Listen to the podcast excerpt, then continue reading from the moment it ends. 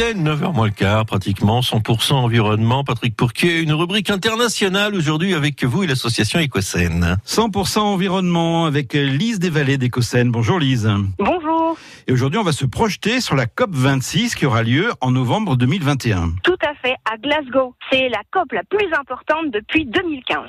Ah oui, alors on rappelle ce que c'est que les COP En fait, les COP, c'est une des traductions des conférences des Nations Unies sur l'environnement humain. C'est-à-dire tous les dix ans, depuis 1972, les États du monde, les acteurs de la société civile, les acteurs privés se réunissent pour parler d'environnement.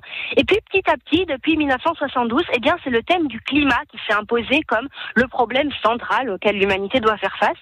Et pour ça, ils ont créé une nouvelle conférence qui se tient tous les deux ans et qui s'appelle les COP, les conférences des partis pour le climat seulement. Et elles sont très suivies. Alors que les conférences pour l'environnement, c'est de donner des grands principes de qu'est-ce qu'on doit faire, les conférences sur le climat, c'est de prendre des mesures beaucoup plus précises. Et ces mesures beaucoup plus précises, eh bien, il y a un grand débat qui est là depuis 1990 et qui est soit on fait une taxe sur les émissions de carbone, c'est-à-dire on a droit à émettre tant et on émet plus, on est taxé. Soit on fait un mécanisme de marché qui repose sur des quotas.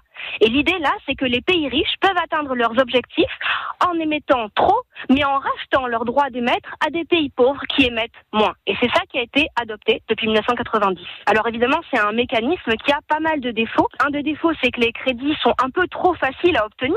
Et puis un autre défaut, c'est que la crise économique de 2008 a dévalué à peu près toutes les actions, et en particulier les actions des quotas de carbone. Est-ce qu'on parle de la dernière COP La dernière COP, c'est Paris en 2015, et donc c'est une COP dont on a beaucoup entendu Oui, parler oui. parce que c'était un peu la dernière chance de la gouvernance climatique, et surtout ça a été un grand succès diplomatique pour la France, et ça réunit euh, plus de 100 chefs de gouvernement qui ont décidé de se mettre d'accord et de signer ensemble un seul texte pour réduire les émissions de gaz à effet de serre. L'idée, c'est que ça serait progressif et l'ensemble des mesures qui ont été adoptées en 2015, ça permettrait de réduire la hausse du climat, de- des températures moyennes à 3,5 degrés d'ici la fin du siècle. C'est déjà beaucoup trop. Parfait, Lise. On vous retrouve demain pour parler des, enjeux de cette future COP 26 alors.